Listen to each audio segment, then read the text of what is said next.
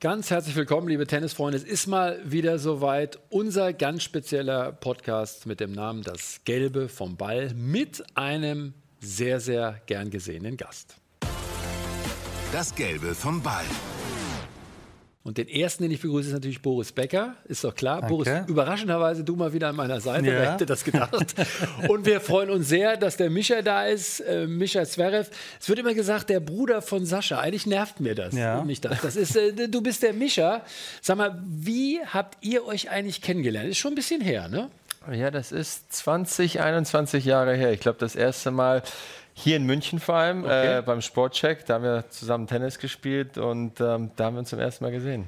Und der Grund, ich habe ein Nachwuchsteam gehabt, fünf Jahre lang, und Okay. hatte da mit zwei Trainer ähm, versucht, so die besten Jugendlichen unter 14 und unter 16. Und da wollte, habe ich gehört, Micha Zverev, unglaublich gutes Händchen und gut am Netz und so. Und dann habe ich mit dir gespielt. Und das hat mir so gut gefallen, gesagt, Micha, hast du Lust, unsere Nachwuchsmannschaft, äh, in unsere Nachwuchs zu kommen? Und das hast du gemacht und ja, es ging gut. Und du hast damals schon gesehen, dass der Volleys ganz gut spielt, ne? Ja, also das, das sieht ja ein Blinder bei ihm, dass man, dass man ein gutes Naja, aber in Händchen dem hat. Alter ja, ne, ja. spielen nicht viele schon so überzeugt Volleys, oder? Nein, das ist ja auch, auch ein Instinkt, auch wie man ähm, am Netz antizipiert. Ne? Das, Da Mhm. kannst du hundertmal lernen, wenn du nicht das Gefühl hast, Mhm. dann schaffst du es nicht. Und er hat immer ein sehr gutes Gefühl, wohin der Return gehen konnte. Auch die, die Körperhaltung war schon ganz gut, also sehr tief in die Knie. Und ja, das Händchen kann man nicht lernen, das, das hat er. Im Gegensatz zu deinem Bruder ja in Moskau geboren. Du warst auch ein paar Jahre da noch als kleiner Stöpke. Du hast ja, glaube ich, schon mit einem Jahr und ein paar zerquetschen angefangen, Tennis zu spielen. Hast du noch Erinnerungen an Moskau? Irgendwie so Bilder im Kopf? Ja, also ich kann mich an beide Wohnungen erinnern in Moskau. Ich kann mich an den äh, ähm, Aviation Park erinnern, direkt neben dem Gebäude, wo wir gewohnt haben. Da standen halt Raketen und äh, Flugzeuge. Und wahrscheinlich auch deswegen diese Leidenschaft, äh, was alles was mit Flugzeugen zu tun hat. Und äh, da sind wir auch spazieren gewesen. Ähm, meine Eltern haben mir sogar erzählt, ja, da gibt es eine Grundschule, da wirst du irgendwann mal in die Schule kommen und so. Und ähm, ja, dann kurze Zeit später sind wir nach Deutschland gezogen und da halt, sag ich mal, das Leben richtig dann angefangen. Ihr wart im Norden, ne? da kenne ich mich ganz gut aus. Also, wie begann das? Du hast natürlich immer schon auch wegen deines Vaters und deiner Mutter, das waren exzellente Tennisspieler, äh, begann, begonnen mit dem Tennis. War es von Anfang an klar, dass du auf Tennis gehst oder hast du noch ein bisschen was anderes gemacht? Weil dein Bruder hat, glaube ich, ich glaube, der hat Hockey gespielt und Fußball. Wie war es bei dir? Ähm, ich kann mir das gar nicht so richtig vorstellen, irgendwas anderes zu machen, weil Okay. meine Mama hat zu der Zeit Turniere gespielt, so Challenger-Turniere, also in Deutschland und europaweit. Mein Papa hat als Trainer gearbeitet im Club, das heißt, damals gab es noch nicht so richtig die Babysitter und so, deswegen bin ich mit auf die Anlage gekommen, habe dann mit Kindern Fußball gespielt, Tennis gespielt, sind halt laufen gewesen, Fahrrad gefahren, alles Mögliche, aber irgendwie, ich wollte dann am Ende des Tages immer mit Papa noch ein paar Bälle Tennis spielen und als die Mama wieder vom, zurück, zum Turnier zurückkam, wollte ich mit Mama noch ein bisschen Tennis spielen, deswegen für mich war es klar, ich möchte so wie Papa werden und Papa war einfach ein Tennisspieler. Und warum links? Weil, also wie früh Ja. ist es bei dir entschieden Ich worden? kann- Schreib mit rechts, ne? ja, ja. Ich, ich schreibe mit rechts, ich habe mehr Gefühl in der rechten Hand, das heißt, mit rechts hätte ich wahrscheinlich viel besser Tennis Stell spielen dir das mal Ja. vor. Da wäre ich mal richtig ein guter Tennisspieler geworden. Ne? Ähm, ja, aber ich schreibe mit rechts, Ja. ich esse mit links. In der linken Hand habe ich mehr ähm, Power, in der rechten mehr Gefühl. Das heißt, Dart spielen mit rechts, Ball fangen mit rechts, weit werfen links. Tennis Wow. spielen, ja. Und das wurde schon früh entschieden, oder wie ist das einfach? Ja, ich kann mich daran nicht erinnern. Ich glaube, ich wollte einfach den Ball in die rechte Hand nehmen, also blieb die linke übrig für den Schläger und dann kam das so zustande. Und bei meinem Sohn ist das eigentlich ähnlich. Deswegen, ich kann mich nicht daran erinnern, ich war zu klein. Und bei Sascha aber genau umgekehrt. Ja. Obwohl er sehr gerne Feldhockey gespielt hat, aber Genau. Feldhockey hat er halt, ähm, wie ich zum Beispiel meine Rückhand spiele. So- Sohnemann übrigens rechts, ne? Also, Sohnemann mehr rechts. ne? Also ich, ho ich hoffe endlich mal eine gute Freundin in der Familie. Ja, aber deine Vorhand war doch gut früher. Das ich ist, kann mich erinnern, du hast eine super Vorhand gehabt. Dann haben wir uns eine Zeit nicht mehr gesehen. Warum sagst du, warum sagst du früher? Nee, nee, nee, nee, deine Vorhand war also richtig gut. Nein, die Geschichte stimmt. Ja, ich Je- weiß. Jeder hat seine Schwächen. Das ist, Wir sind ja Tennisspieler, dazu Ja. können wir reden. Ähm, und dann? Ähm, ich, ehrlich gesagt, ich, früher konnte ich nur Vorhand spielen. Bis ich, genau, bis Ja. ich 12, 13 war. Und dann auf einmal bei einem Turnier in Brühl, also in Deutschland, spiele ich mit Mama. Und äh, übrigens, das erzähle ich zum ersten Mal überhaupt irgendjemanden. Und ähm, ich spiele eine Vorhand und auf einmal schlage ich am Ball vorbei. Echt? Weil, weil ich in der Bewegung so einen Zucken bekommen habe. Ja. So ein Jips. Ja. Jips, ja. Genau, so ein Jips. Und dann dachte ich, ich habe zu der Zeit habe ich noch teilweise geheult, weil ich, ich konnte es nicht Klar. verstehen. Auf einmal ist, der, ist dein bester Schlag weg. Und ich habe es nicht verstanden, weil dafür gab es auch keine Erklärung. Papa sagt, guck den Ball besser an, was machst du da? Ich sage, ich habe keine Ahnung.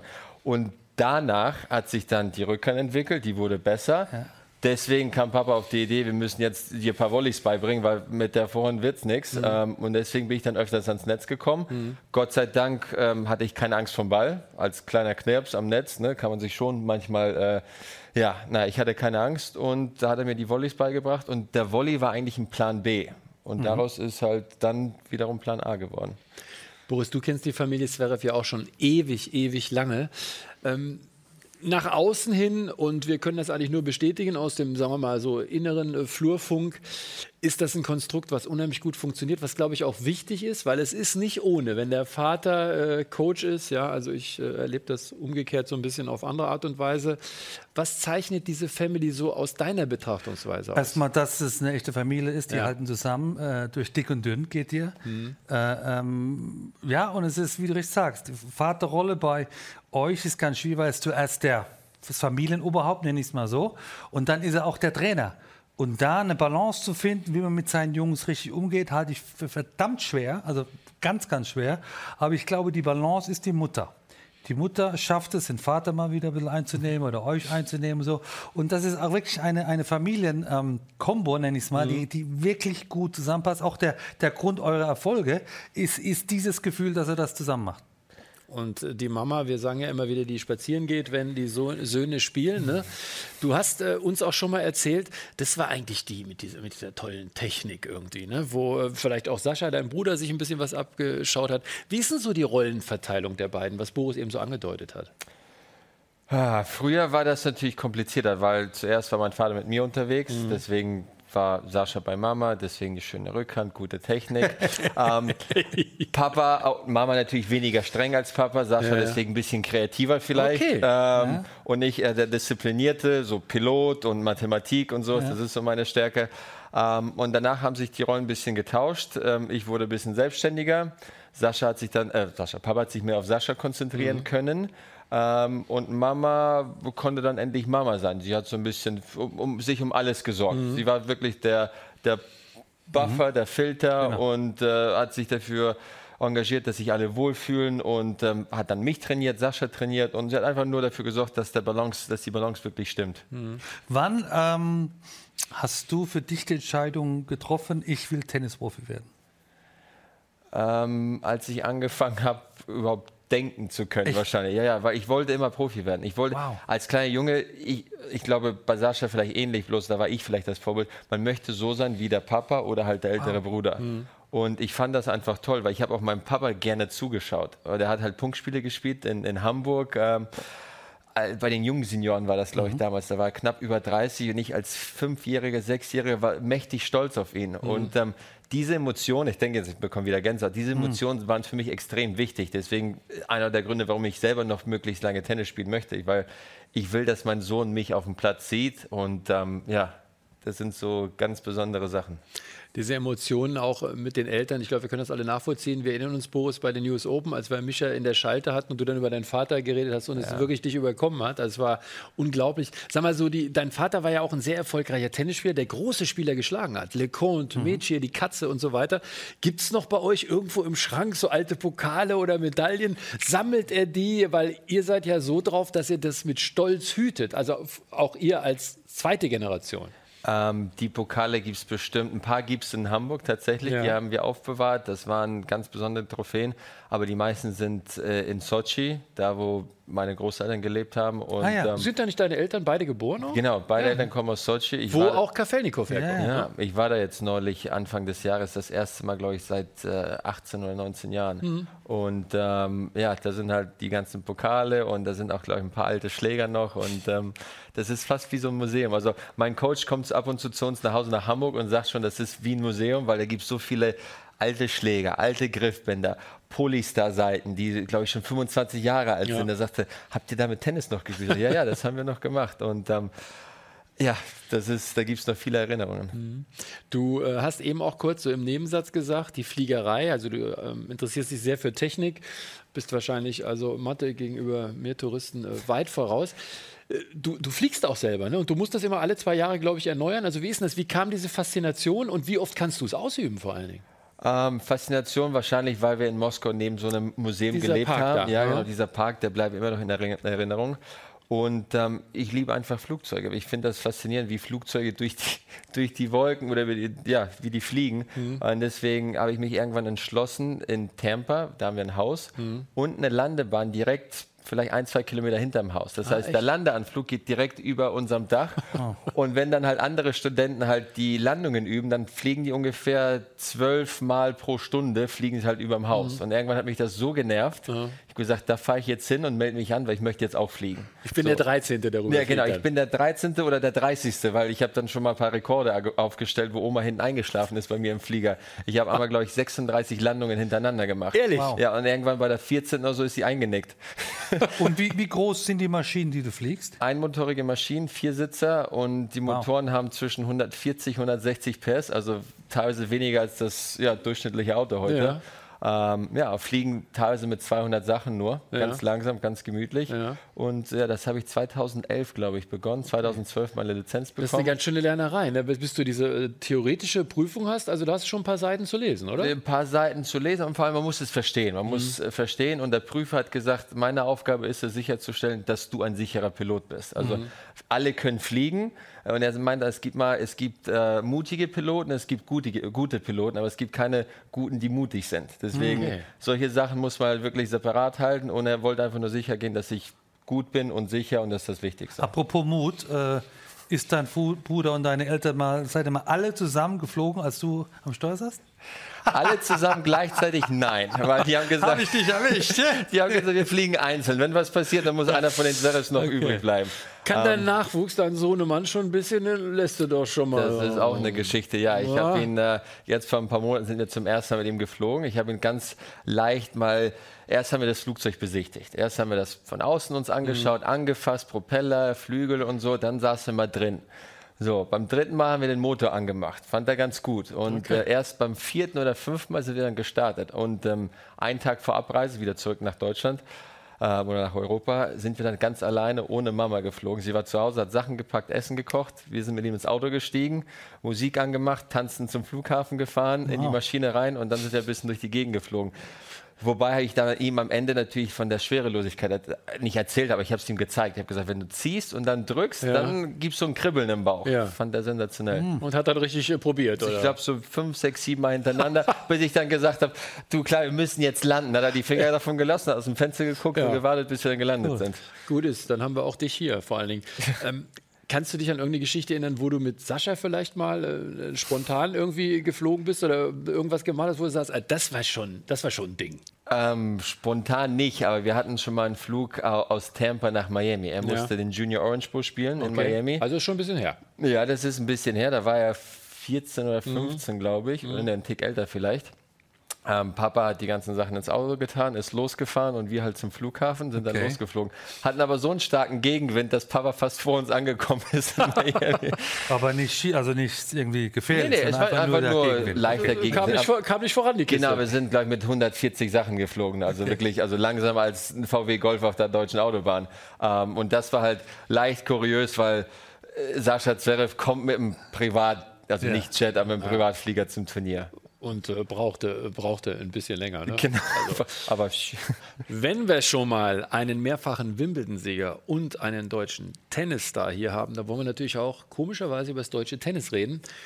Du hast Boris und mir schon vor Jahren erzählt, da war, glaube ich, dein Bruder noch so groß. Also da ist ein Talent, also da könnt ihr mich vergessen, das ist ein richtig guter. Wann war für dich klar, dass das ein außergewöhnlicher Tennisspieler wird?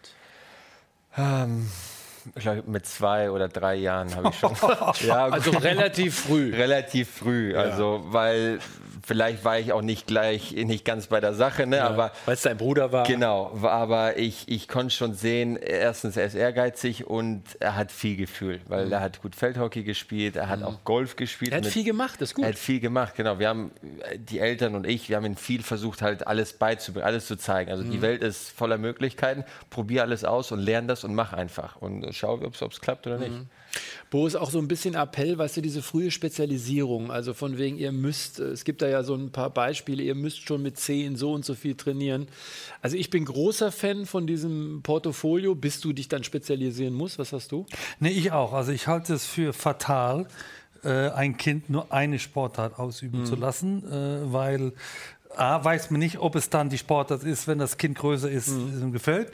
Und B, für die ganze körperliche, geistige Ausbildung muss man so viel Sportarten, wie es nur geht. Und da inkludiere ich sogar, ich bin ein Fan von Schach. Einfach dieses strategische Denken, Einzug nach der nächsten, ist für viele Sportarten so wichtig. Und, und äh, wir alle haben gerne Fußball gespielt, Basketball. Ich bin auch ein Fan vom Schwimmen. Einfach, dass man sich insgesamt besser ausbildet und ganz spät entscheidet, okay, jetzt ist vielleicht Tennis oder Fußball und das dann natürlich mehr. Aber auch dann weiterhin andere Sportarten. Bei deinem Bruder, du hast ihn natürlich begleitet, du warst sicherlich auch sein Vorbild, bist es, kann ich dir sagen, übrigens immer noch. Ja. Ähm, wie, wie ging das dann weiter? Also du hast gesagt, ihr habt relativ früh die Vision gehabt, der hat was Besonderes. Wann war dann auch klar, dass er, ich glaube, irgendwann hat er mal zu den Eltern gesagt, ich meine, er hätte mir das mal erzählt, also Leute, wisst ihr was, Schule gerne auch, aber dann kein Tennis mehr oder nur Tennis, aber keine Schule mehr. Also irgendwann ist ja dann der Punkt, wo du dich spezialisieren musst. Wann war das so ungefähr und wann war klar, der geht jetzt auch wirklich Richtung Profi? Ich glaube, mit 12 oder 13 Okay. wollte er schon wirklich mehr Tennis Hast du spielen. ihm natürlich. zugeraten? Nein, ich, das Gespräch hatte ich übrigens nicht mit ihm. Er- Mhm. Er hat es vielleicht mit den Eltern gehabt, äh, da war ich nicht dabei. Ähm, für mich war es klar, er- möchte Tennis spielen, er wird Tennisspieler. Ähm, aber das, das hat sich so fließend ergeben, Mhm. weil irgendwann, ähm, da musste teilweise am Mittwochnachmittag, ich glaube, ich, das war immer Mittwochs, Fußballspiele mit der Schule. Dann donnerstags und dienstags, glaube ich, war Hockey bei ihm. Und Mhm. dann irgendwann Hockey und Tennis. Und an manchen Wochenenden ist er morgens zum Tennisturnier, dann nachmittags zum Hockey-Match gefahren ab einem bestimmten Zeitpunkt war es einfach zu viel. Hat er gesagt, okay, jetzt vielleicht weniger Fußball, dann Hockey und Tennis. Und irgendwann hat er gesagt, okay, jetzt weniger Hockey, jetzt möchte ich wirklich mehr Tennis spielen, weil ähm, Tennis ist auch, er ist alleine auf dem Spielfeld und liebt es zu gewinnen. Und er hasst es zu verlieren. Und wenn er verliert, dann möchte er zumindest halt selber dafür verantwortlich sein. Und ich glaube, deswegen war Tennis auch für ihn so ein bisschen die beste Option.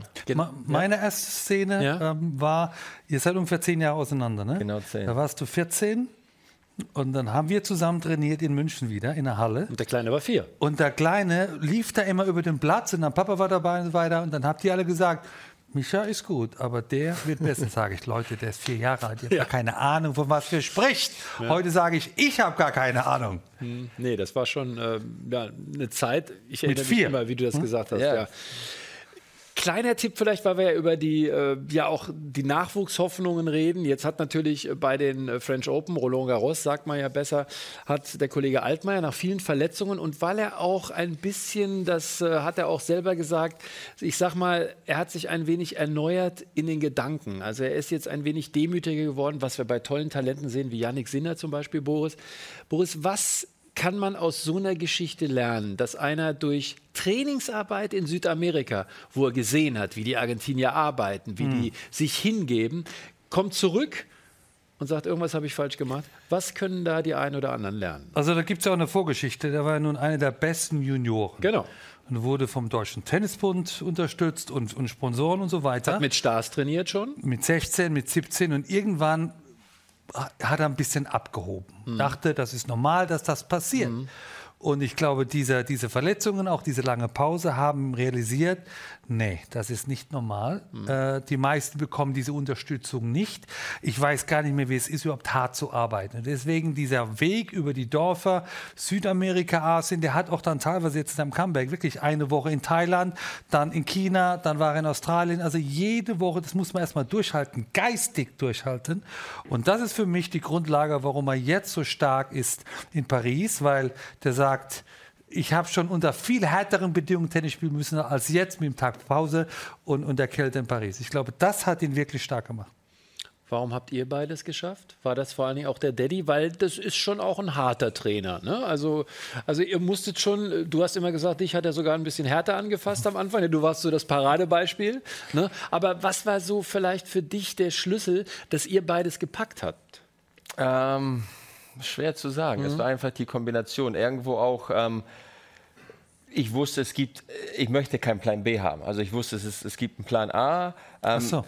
Und ähm, dann, als ich Profi werden wollte, ich wusste, okay, Schule, ich war immer gut in der Schule, mhm. aber ich wusste auch, ich werde jetzt kein, äh, ich werde jetzt nicht Jura studieren, ich werde kein Arzt. So, deswegen, ich wusste irgendwo, wenn ich was erreichen will im Leben und im Tennissport, muss ich wirklich alles dafür geben. Und ähm, wie gesagt, das wäre auch diese Reise nach Südamerika für Altmaier. Ich habe vorhin gesagt, man kann zum Beispiel in Südamerika kannst du vielleicht die Schuhe mal vergessen, die Schläger, aber du darfst nie die Einstellung vergessen. Das mhm. ist das wichtigste, mhm. das wichtigste Mittel, was Sonst du brauchst. wirst du blöd angeguckt. Genau, weil äh, du, man kann mal was vergessen, aber wenn du die richtige Einstellung hast, du kannst auch im Stuhl trainieren, du kannst barfuß trainieren, aber wenn du trainieren willst mhm. und du zeigst es denen, dann wird aus dir was werden. Und das war für mich so ein bisschen was, ähm, Sascha, das hat er von vornherein. Weil zum Beispiel, äh, er, ich finde, er hatte viel mehr Möglichkeiten, weil ich war, sag ich mal, schon ein guter Tennisspieler, mhm.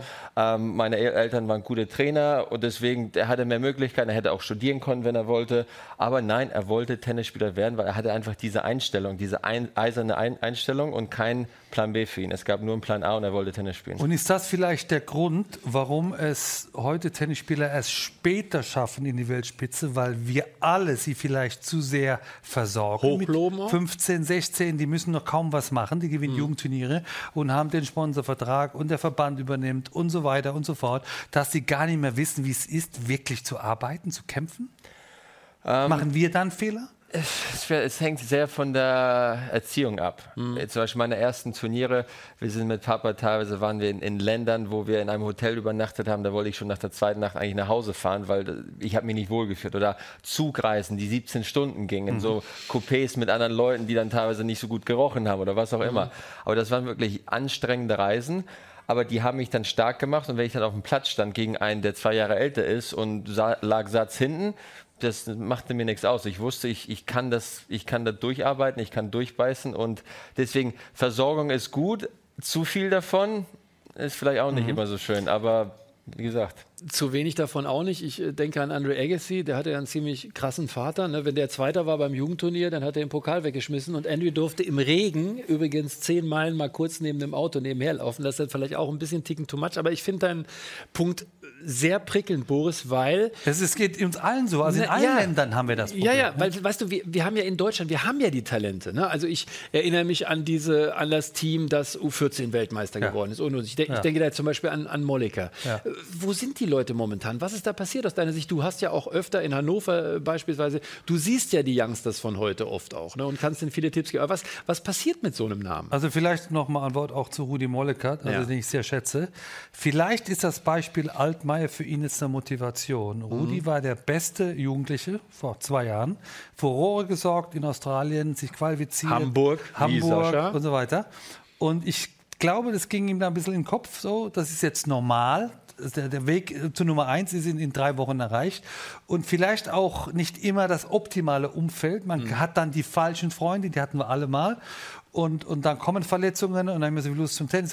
Also das habe ich angesprochen, dieses Problem, dass wir ihn vielleicht zu viel unterstützt haben, mhm. zu viel geschenkt haben, dass er vergessen hat, wie es ist, wenn man mal nichts mehr hat. Und ich hoffe, dass das ist jetzt für ihn so so das Wachrütteln, äh, Beispiel Daniel Altmaier. Äh, äh, aber es geht alle Nationen so. Ich meine, äh, früher war es früher war es normal, dass man halt, also normal war es üblicher, dass man als Teenager einen Grand Slam gewinnt. Ja. Ich war nicht der Einzige. Es gab einen Wilander, es gab einen Chang, Sampras hat früh gewonnen, also Edberg war jung. Wir alle waren früh. Das ist ja heute unvorstellbar, mhm. dass ein 19-Jähriger einen Grand Slam gewinnt. Da hatte ich schon meine erste Krise. Ja, aber im Verhältnis, ich glaube, das ist der Grund, mhm. dass man vielleicht die 14, 15, 16-Jährigen zu sehr betüdelt und die müssen gar nichts mehr selber machen. Und deswegen finde ich, seid ihr schon ein Paradebeispiel. Also du aufgrund deiner Arbeitsethik, ja, also Jess Green, wir erzählen das immer wieder, sagt, ich habe noch nie einen fitteren äh, trainiert. Aber dein Bruder zum Beispiel, wir haben ihn oft äh, Studioschaltgast gehabt und dann hat er irgendwie ein Match gewonnen in vier und war nicht so zufrieden und hat dann quasi gesagt, Leute, ich habe nicht viel Zeit, ich gehe noch trainieren jetzt ein Stündchen. Und das macht er ja. Genauso wie nach bitteren Niederlagen ist er ja relativ schnell, auch nach den US Open hat er dann relativ schnell wieder Krafttraining gemacht. Ist das eine Mentalität, wo man wirklich sagen kann, Jugendliche, da könnt ihr euch so ein bisschen was abgucken? Auf jeden Fall. Ich glaube, alle Champions haben diese Talente einfach. Die Sascha kam an, glaube ich, in Monaco am Dienstag, war am Donnerstag Nach schon, den US Open. Nach den US Open kam man Dienstag an. Also war eigentlich platt. Jetlag hat einen Monat in der Blase verbracht und ist dann am Donnerstag, fast 48 Stunden später, wieder im Gym und hebt 160 Kilo Deadlift, bereitet sich für die French Open vor. das ist einfach, da könnten jetzt andere vielleicht die erste Woche langsam angehen lassen. Ja, du bist ja auch total down mental. Ja, ja, aber ne? das hat ihn halt an, das war sein, sein Ansporn die ganze Zeit. Er hat verloren, das heißt, ich muss besser werden, ich muss stärker werden, ich muss schneller werden. Ähm, hat dann sofort, witzige Geschichte, er kam an, ich habe trainiert, er kam direkt vom Flughafen, ist nicht erst nach Hause, sonst ist direkt zu mir zum Trainingsplatz, hat sich hingesetzt, hat dann nochmal ein kurzes Video gemacht von unserem Training, gepostet und dann hat er sich die Schuhe ausgezogen, weil er war in Latschen unterwegs, nimmt den Schläger vom Bubka und fängt an, zweite Aufschläge zu machen. Das war am Dienstag, paar ja. Stunden nach der Ankunft von New York. Verstehe auch warum. Äh, und, und, und ich? ich ja. Nicht. Und was mache ich? Ernstes Gesicht. Ich sage, dreh mal deine Hüfte ein bisschen, weil dann klappt es vielleicht besser. Ja. So, aber dann macht er halt diese Aufschläge, ist natürlich nur Spaß. Aber er denkt immer noch, okay, ich habe verloren, zweiter Aufschlag, lässt ihn einfach nicht ruhen. Der, der, also der, der, wacht morgens auf und denkt an Tennis, der geht schlafen, denkt an Tennis. Das ist diese Leidenschaft, diese Passion, die du erwähnst, die kann man nicht einem beibringen. Die mhm. hat man oder die hat man nicht. Und das ist auch der Unterschied von denjenigen, die es erreichen und diejenigen, die es nicht erreichen. Vielleicht noch ein, ein Wort zu deiner, deiner Frage. Äh, durch meine Reise in den Ländern bei den Jugendmeisterschaften oder im Nachwuchstraining und so weiter, äh, war ich immer fasziniert, von der ähm, von, der, von den Eltern, wie ja. wichtig sie es gefunden haben, dass der 14-jährige Sohn oder Tochter, also in meinem Film habe ich die Jungs gesehen, mhm. gewonnen hat. Warst du fasziniert oder irritiert? Das war natürlich zynisch gemeint. Ach so. Äh, äh, ähm, wo ich sagte, Leute, der ist jetzt 14, mhm. bildet den doch erstmal aus als ja. Tennisspieler. Nee, aber der hat doch letzte Woche gewonnen. Der hat letzte Woche gewonnen, weil er ein Kopf größer war wie der andere 13-Jährige. Nicht, weil er besser spielt. Mhm. Der kann keinen Aufschlag, der hat eine schlechte Rückhand. Ja, aber der hat gewonnen. Dann sage ich, hoffe, der gewinnt in zwei Jahren noch, weil dann ist der 13-Jährige so groß wie der äh, euer und der hat aber eine bessere Rückhand. Also die, die, die Priorität auf Turniersiegen bei 12- und 14-Jährigen verstehe ich nicht. Und diese Diskussion musst du erstmal mit den Eltern führen mhm. und musst du mit den Bundestrainern führen, die natürlich sagen, wir müssen aber schauen, wer Jugendturniere gewonnen hat, weil die müssen wir fördern. Und da hast du die Krux. Genau so ist es. Und deswegen, da haben wir uns ja auch schon mal drüber unterhalten, man sollte nicht zum Beispiel eine U12-Rangliste so in den Vordergrund ja. stellen. Es ist okay, dass es sie gibt, aber es hängt nicht Gott und die Welt davon ab. Natürlich stellen wir uns auch hier und heute die Frage, was kommt denn nach, wenn die drei Großen, also irgendwann so im Alter von 52, werden sie wahrscheinlich dann doch mal aufhören, Tennis zu spielen ja, loslassen und sagen, so, jetzt seid ihr dran. Ja, wer ist denn dann dran? Du hast eine ganz interessante These, auch was dieses Auftreten anbelangt. Ich sag mal, Nadal wieder in die Kabine kommt. Erzähl mal ein bisschen. Ja, ich habe schon früher festgestellt, ähm, wenn Federer reinkam, ich glaube, das war so noch vor 10, 15 Jahren. Federer kommt rein, Player Lounge oder Kabine, Umkleidekabine und Spieler drehen sich um und gucken. Mhm. Was hat er für Schuhe an? Wie geht mhm. er? Geht er wieder lässig? Hat er gute Laune? Wie sind die Haare? Was trägt er? Nadal kommt rein, gucken auch alle, okay, wie ist er gelaunt? Also man merkt schon, wenn die reinspazieren in einen Raum, da verändert sich die Dynamik. Die Gespräche werden leiser, alle gucken mal erstmal ein paar Sekunden und dann geht das Leben weiter. Und das ist wichtig für die nächste Generation. Wer wird der Nächste sein, der genau die gleiche Präsenz haben wird? Wenn, wenn ein Rublev reinkommt oder Kachanov, Shapovalov, Felix, mein Bruder, wer wird es schaffen, Leute wirklich zu beeindrucken, ohne ein Wort zu sagen, ohne irgendwas zu tun, einfach nur mit dem Reinspazieren. Ja, wer äh, von deinen genannten hat für dich auch so dieses, wir reden von Charisma, wir reden mhm. von Ausstrahlung, also Aura. Wenn man in den Raum kommt, wo die Leute erstmal leiser werden. Ähm, da hilft natürlich auch die Größe, die Haarfarbe, die Augen. Ich würde sagen, mein Bruder. Ja. Die Haarlänge vielleicht äh, auch. Genau, ja. Also ich merke das schon. Ja, er hat eine gewisse Präsenz auch. Ähm, aber es ist halt schwer zu sagen. Ich, ich hoffe. Wer noch? Ich meine, klar. Ja, ich, ich überlege jetzt. Ja. Sagen, wir mal, sagen wir mal Dominik Thiem, der ja vielleicht einer ist, der jetzt in den nächsten Jahren mal so ein Vierer, Fünfer gewinnen kann, so die Gesundheit will. Ja. Ist das einer für dich, der, der so, eine, der so eine Ausstrahlung hat? Vielleicht. Ja. Also für mich ist auch schwer zu sagen, weil Federer und Rafa, das waren so auch meine Idole. Mhm. Also Rafa ist natürlich nur ein Jahr älter, aber Federer ist sechs Jahre älter. Da war ich, also diese sechs Jahre spielen schon einen Unterschied. Deswegen, wenn jetzt ähm, Dominik reinkommt oder sagen wir mal ein Rublev, mhm. ich kenne Rublev schon seit zehn ja. Jahren. Also mhm. deswegen, mich wird er nie so beeindrucken. Mhm. Aber ich achte schon auf die Gesichter anderer Menschen. Da, also Dominik ist schon, der hat natürlich unglaublich gut gespielt, das Finale in Australien gegen Novak. Der hat jetzt äh, mhm. äh, die US Open gewonnen. Mal schauen, was in Paris passiert. Er ist schon jemand, der sehr gefährlich ist und wenn er halt reingeht, weiß ich nicht, aber wenn er auf dem Platz steht und seine Vorhand spielt oder seine Rückhand Longline, da gucken Leute schon hin. Mhm. Damit kann er die Leute beeindrucken, auf jeden Fall. Aber er ist natürlich jetzt nicht Teil der jungen Generation. Stimmt. Mit 27 auch noch jung, aber er ist eben im, im Fahrwasser von Djokovic, Federer, Nadal groß geworden. Und auch jetzt mein größter Respekt, wie er sich entwickelt hat jetzt in den letzten 18 Monaten. Also mhm. sagenhaft, ich sage, ich hätte das so nicht erwartet. Also ich dachte, der ist immer Weltklasse und sehr gut, aber dass er jetzt wirklich fast jedes Grand Slam Turnier gewinnen kann, was er spielt, hätte ich vor zwei Jahren über Dominik Thiem noch nicht gesagt. Tsitsipas, was sagt er? Sehr kreativ, sehr, er ist zum Beispiel auch jemand, der ist sehr interessant, weil ja. man weiß nicht so richtig, was bei ihm im Kopf vorgeht. Also wahrscheinlich nur kreative, gute Sachen, aber ist auch, er, er spaziert rein. Die Haltung ist schon sehr dominant und auch. ja, deswegen. Er, er geht aufrecht. Genau, aufrecht. also aufrecht und ähm, er ist auch groß. Das hilft, groß, lange Haare. Also die Präsenz alleine hilft schon. Mhm. Ähm, der wäre auch, gleich mal, ein guter Kandidat für, für so eine Gruppe. Fällt uns noch jemand ein? Ja, aber vielleicht mal so zurückgehen noch einer, so, ja. so 19-jährig, 20-jährig. Was ja, ne, hältst du von, von Sinner? Sinner, oder, ja.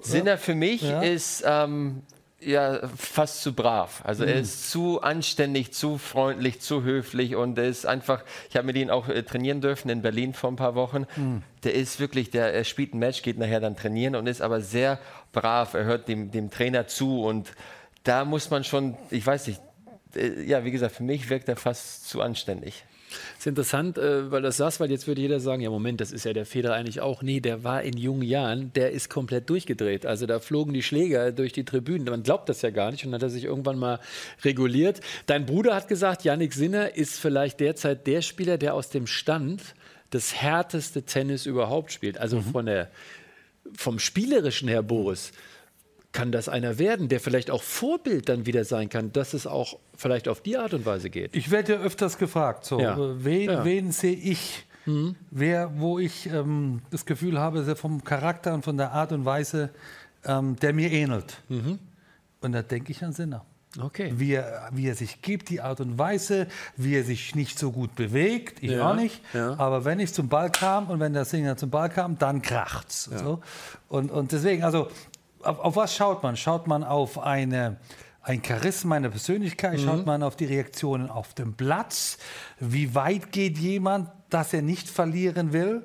Sinner gegen Katschanov bei News Open meint, der war klinisch tot und schafft es immer noch irgendwie in Tiebreak zu kommen. Also das habe ich gesehen und das habe ich bei vielen anderen talentierten Jugendlichen noch nicht gesehen. Die spielen gut, wenn Sonne ist und die haben keine Lust, wenn es regnet. Jetzt mal mhm. sprichwörtlich gesehen. Und, und das finde ich den größten Unterschied zu den, den großen drei. Die bringen immer ihre Leistung, ob es kalt ist, warm ist, lang dauert oder kurz ist. Und das vermisse ich noch bei der jüngeren Generation. Und da will ich mal deinen Bruder heben. Also der hat in New York vielleicht von den sieben Matchen zwei gut gespielt. Ja, Max. Und ja. war zwei Punkte weg von seinem ersten Grand Slam. Das musst du erst mal machen, gewinnen, wenn du nicht gut spielst. Und das ist für mich ein, ein, ein Charakterzug, ein Talent von einem Großen. Bei Tsitsipas äh, sehe ich, äh, der gewinnt, wenn er sehr gut spielt, wenn alles klappt, aber verliert auch schon mal überraschend. So, mhm. der ist, ich finde, ich finde äh, mental noch nicht jetzt so weit wie dein Bruder. Ähm, wer, wer, mir jetzt sehr gut gefällt im letzten halben Jahr, ist der Rublev. Der macht eine, der ist so konstant und ob das Hartplatz ist, ob der Woche für Woche spielt, das ist so ein, ein Fighter, hat immer ein Niveau, was ich bei vielen anderen noch nicht gesehen habe. Und, und das, sehe ich. Ich, ich gucke hin, ob sie gewinnen, wenn sie schlecht spielen. Und das ist für mich ein großer. Dein Bruder, wenn wir schon mal bei ihm sind, also wir haben das ja immer so ein bisschen äh, verkörpert. Ich glaube, du hast das auch wahrgenommen. Er ist, glaube ich, auch in der Wahrnehmung äh, der Öffentlichkeit, die ja nicht immer drinsteckt in dem Thema. Das ist ja auch gut so. Ich glaube, er ist da unglaublich nach oben geschossen. Das ist das, was wir so auch an mhm. Feedback bekommen haben, gerade auch durch die US Open-Geschichte. Ist er für dich einer, er ist ja auch ein Blöffer. Also es war immer schon als, als Junior, ich erinnere mich, als der 14 war, was der stand auf dem Platz gegen 17-Jährigen so, Junge, komm, mach hin, ich muss, wir essen zeitig. Ja? Was weißt, du weißt, was ich meine. Ne? Aber ist er für dich im Paket, weil äh, diesen Reifeprozess kriegst du ja auch mit, du hast äh, Gott sei Dank auch einen großen Einfluss auf ihn. Ist das für dich einer, der dieses Paket haben kann? Weil ich würde jetzt mal spontan sagen, für mich schon. Ich denke auf jeden Fall schon, was, was Boris erwähnt hat, er hat sich mit Sinner verglichen.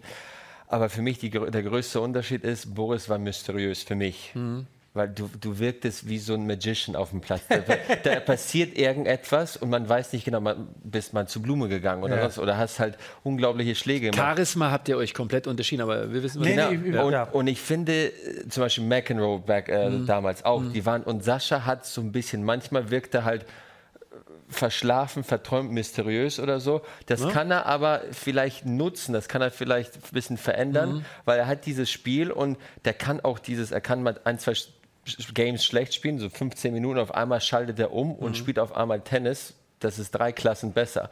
Und so ist er halt auf dem Platz und neben dem Platz. Ist, der ist halt manchmal klar wie Wasser, glasklar und manchmal aber mysteriös. Und das ist, glaube ich, sehr, sehr wichtig, weil der Gegner darf nicht in dich reinschauen, der darf nicht durch dich Darf nicht durchsehen. komplett lesen Genau, können. und das, das, das kann er ganz gut. Das Das finde ich ein ganz wichtiges Thema, weil es ist unmöglich, dass sich Djokovic, Federer, Nadal immer gut fühlen.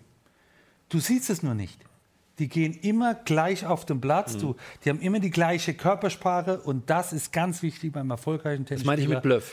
Deswegen wäre die Frage war sehr gut. Die Guten blöffen wie die Weltmeister. Ja, und äh, das hast du, wenn wir ehrlich sind, auch Ja, oft gemacht. Ne? Ja, also du hast dich oft nicht gut geführt vom Spiel, bist aber auf den Platz gegangen. Leute, komm. mit der Einstellung, dass man sagt, okay, ich, es ist jetzt so, wie es ist und ich mache das Beste draus. Und das ist, das ist für mich der Unterschied oft dann, ob man gewinnt oder verliert. Und, und oft, ich meine, du bist, bist da wohl der Spieler, also wenn wir manchmal nach dem zweiten vorgegangen sind, das war, Taktik war Hoffnung. Ne? Mission Suicide. Mission Suicide, ich, vor mit dem Kick oder mit dem Slice und hoffentlich verschlägt den Return, weil den Volley will ich jetzt nicht spielen.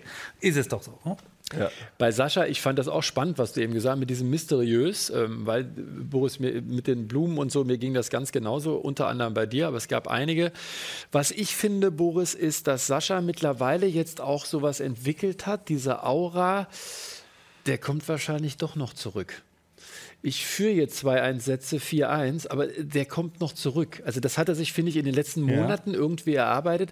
Das macht es dann auch aus. Das genau hattest du auch, nicht erst seit Hartford, ne? Ja, also man muss ja nicht immer über mich reden. Also Nee, du bist ja- sitzt Sascha, ja- du aber sitzt- ja, du sitzt ich jetzt mal hier. Nein, aber ich Ja. glaube, ich glaube, es ist, es ist ganz wichtig, was für ein Image man auf dem Platz repräsentiert, weil Ja. der Umkleideraum schaut zu. Mhm. Die schauen alle ganz genau hin. Jetzt in der Bubble kann, können die so nichts anderes machen. Die, die gucken ganz genau hin, wann tankt einer, also wann gibt einer auf, wie lange geht einer. Äh, äh, hat er irgendwelche körperlichen Regungen? Ist er frustriert? Und äh, dein Bruder macht es gerade vor, wie man mit gut blufft. Also der, wie gesagt, der hat jetzt, also ich habe ihn besser Tennis spielen sehen, aber verlieren. Und jetzt gewinnt er, wenn er nichts weiß, so gut spielt, weil er eben zu Ende spielt, die Matches. Die meisten geben nach Satz und Break auf und deiner nicht. Und die Großen, die Grand Slam Turniere gewinnen, machen genau das.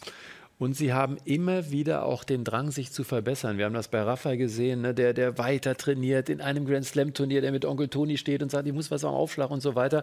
Und wenn du so erzählst, dass Sascha kurz nach den US Open äh, vielleicht die bitterste Niederlage seiner Karriere, wo er so nah dran war, nach Hause kommt und gleich trainiert. Du bist, ähm, wie wir wissen, äh, immer kritisch. Ich glaube, es ist wichtig für ihn auch. Wo würdest du sagen, hat er noch das größte Potenzial, dass es dann wirklich so ein Paket wird, dass man sagt, oh, Auslosung nicht gut. Zverev. Auf jeden Fall Vorhand. Vor Mhm. allem würde ich den Arm in Ruhe lassen. Es ist wirklich die Beinarbeit, die Stellung, wie er sich positioniert, wie er zum Ball hingeht, welche Schläge er wählt. Ähm, und natürlich das äh, Transition Game, also das heißt äh, der Übergang ans Netz. Wann geht er vor? Weil die Volleys sind schon besser geworden. Und manchmal muss man keinen sensationellen Volley spielen, man muss nur den richtigen spielen. Das heißt, dieser Übergang ans Netz und äh, Timing, das muss er verbessern. Wenn er das schafft, dann, dann wird er wirklich sehr, sehr gefährlich.